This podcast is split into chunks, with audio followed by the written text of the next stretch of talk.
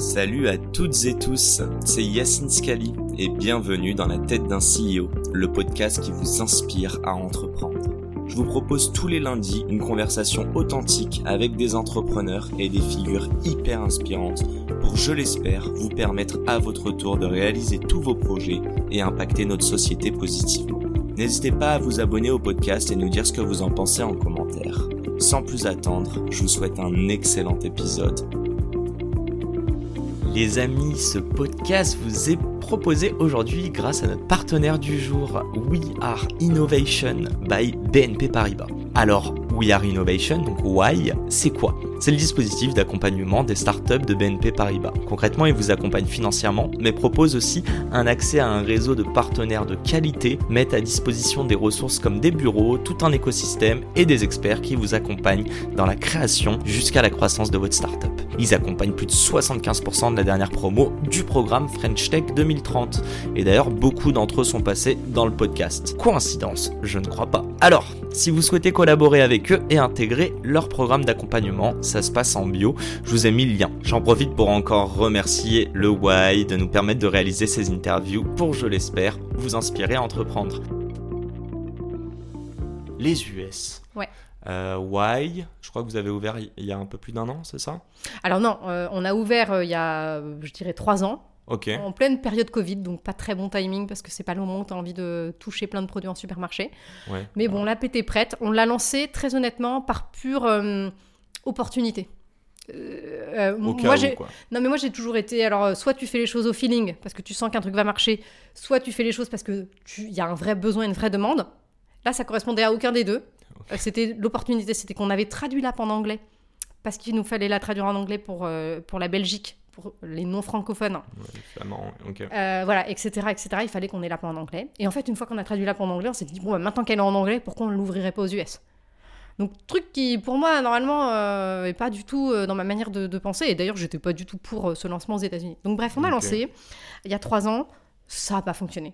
Sur le lancement. Ça n'a pas fonctionné. Enfin, je veux dire, on avait des utilisateurs tous les jours hein, qui téléchargeaient, mais honnêtement, euh, par À rapport quoi à, tu, ouais, tu, tu mesures C'est quoi C'est le, le, le- le nombre de, de- de- d'utilisateurs euh, qui Quotidien qui- ouais et- quotidien et le- enfin de nombre de, de, nouvelles- de nouveaux utilisateurs euh, l'acquisition quoi C'est l'acquisition ou c'est aussi l'utilisation que vous non traquez non on traque surtout l'acquisition Ok.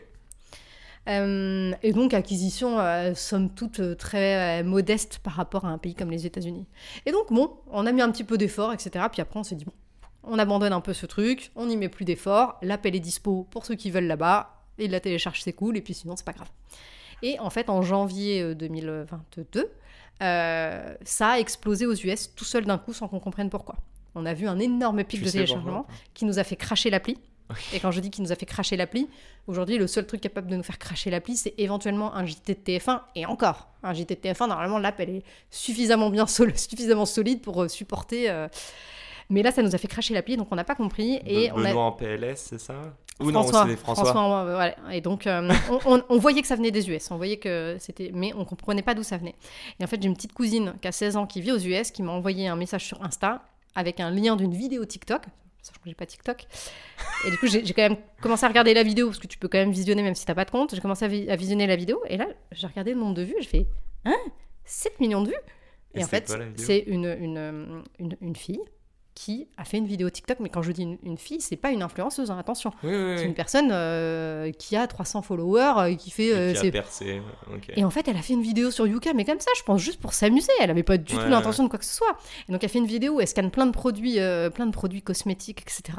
Et, le truc, une trend en fait. et ça le truc a explosé. Ouais. Et je pense que même elle, elle a pas compris ce qui lui arrivait. Et le truc a fait 7 millions de vues. Et en fait, de là, il y a eu un espèce de- d'effet boule de neige qui s'est mis en place parce que du coup, il y a plein d'autres personnes sur TikTok qui se sont mis à faire des vidéos sur Yuka, sur Yuka, etc. trend, quoi. Ouais, Voilà. Ils ont joué avec ça, quoi. Ça s'est alimenté tout seul, tout seul, tout seul. Et aujourd'hui, même les donc aujourd'hui, il y a toujours plein de gens qui font des vidéos euh, euh, sur sur Yuka, sur TikTok. Mhm. Mais même les mois où il n'y a pas grand chose, et ben en fait maintenant il y a tellement du, enfin tellement, on a 8 millions d'utilisateurs. hein, c'est pas, je, je dis tellement à l'échelle des US, c'est toujours pas énorme, mais mais du coup maintenant il y a aussi un bouche oreille qui s'est mis en place euh, de fou en fait. C'est-à-dire qu'une personne qui télécharge Yuka, euh, c'était comme, comme ça en France aussi, hein, mais elle en parle à 10 personnes autour d'elle. Bien sûr. Tu, vois, tu télécharges, tu, tu- tu trouves ça trop drôle, tu reconnais tous tes produits et pouf, le vendredi soir, le samedi soir, tu vas chez des potes, qui- tu leur montres, tout le monde télécharge, tout le monde scanne tous les placards et voilà. C'est c'est pas facile en plus parce que euh, on te dit souvent que tu vois une personne qui a pas aimé le dira à 10 personnes mais une personne qui a aimé le dira à une ou deux personnes. Ouais, Vous, même- mais, ouais, mais comme Yuka, ça touche à l'alimentation, qui est un truc quand même qui se partage très facilement. Euh, et, et- et nous, par exemple, euh, à Yuka, à Yuka, au tout début, on a, et je pense que c'est toujours le cas aujourd'hui, c'est juste que je suis moins le- les chiffres, mais au, au tout début de Yuka, tous les vendredis soirs et tous les samedis soirs, on avait des pics d'acquisition, parce que c'est le moment où les gens se retrouvent entre eux, en famille, entre amis. Ah, trop drôle. Et donc ils parlent de l'app, et donc ils sont chez eux, et hop, Et ils téléchargent, ils, ils scannent les placards, on, on fait des pics d'acquisition les soirs de Noël, les soirs du jour de l'an. Ah, ouais, ah Voilà. ouais, ah, ça doit pas être beau. en, en foie gras et tout ça, mais. euh, Bah ouais, ouais, ouais. Et mais du coup, voilà. les, ouais, les, les US, on en parlait, mais euh, là, l'idée, c'est de double down. Déjà, juste une chose, ça vous a dépassé. Est-ce que euh, est-ce que tu aurais dû mettre les US, sachant que vous faites pas de stratégie, pas de plan, mais plutôt peut-être ou pas du tout? Non, parce que euh, parce qu'en fait, on aurait voulu y mettre de l'énergie, on en aurait mis et ça aurait pas fonctionné en fait. Ok. Euh, tu vois. euh, Mais c'est quand même un marché colossal, quoi. C'est un marché colossal, mais en fait, on n'aurait rien réussi à faire d'ici. Ok. Euh, C'était le hasard, et tant mieux. Mais ici- d'ici, on n'aurait rien réussi à faire. On a essayé hein, de contacter des journalistes, de faire des petits trucs et tout, mais en fait, il fallait que ça vienne de là-bas. Ouais, c'est le Euh, user là qui. voilà. va-. Et c'est aussi pour ça qu'on y va. C'est qu'aujourd'hui, c'est notre premier pays en termes d'acquisition, c'est notre pre- premier pays en termes de chiffre d'affaires.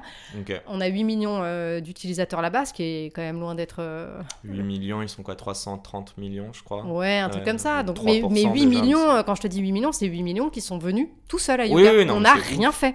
D'ailleurs, tu, tu l'as pas dit, hein, mais euh, un- j'ai pas le chiffre, j'ai une phrase de malade qui est un quart des Français utilisent Yuka.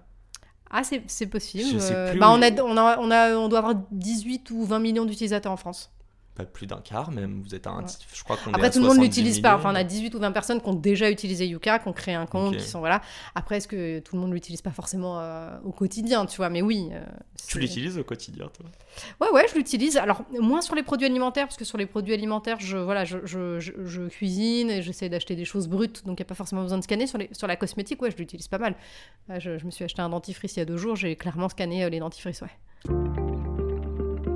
Et c'est la fin de cet épisode. Si cet épisode vous a plu, n'hésitez pas à nous soutenir en nous mettant 5 étoiles sur les plateformes, en vous abonnant évidemment et en nous laissant des commentaires. Hâte de vous retrouver la semaine prochaine. Ciao